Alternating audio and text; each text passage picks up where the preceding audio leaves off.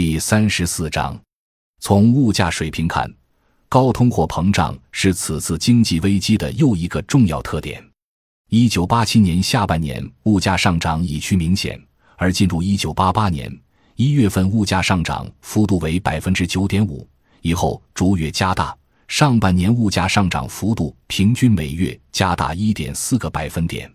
随着采纳了物价闯关的改革建议，并且由媒体公布准备推行。引发全社会大抢购，虽是七八月份物价涨幅分别比上月加大三个百分点，继承直线上升趋势。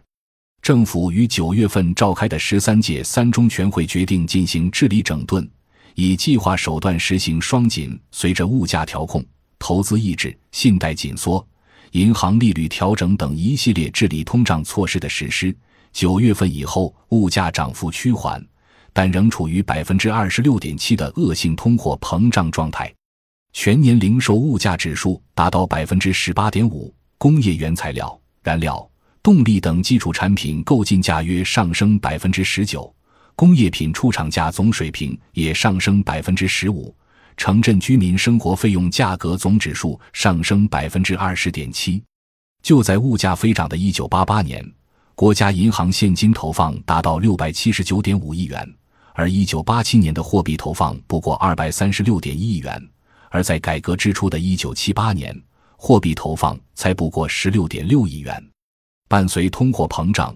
应运而生的另外一个具有经典理论意义的特征是生产停滞。究其原因，应该说主要在于强硬的紧缩政策造成了连锁负债。一九八八年末，政府为整治高通货膨胀而开始的紧缩性调控中，随着存款。贷款利率的相继提高，国民经济出现了被称为“三角债”的严重的债务链问题。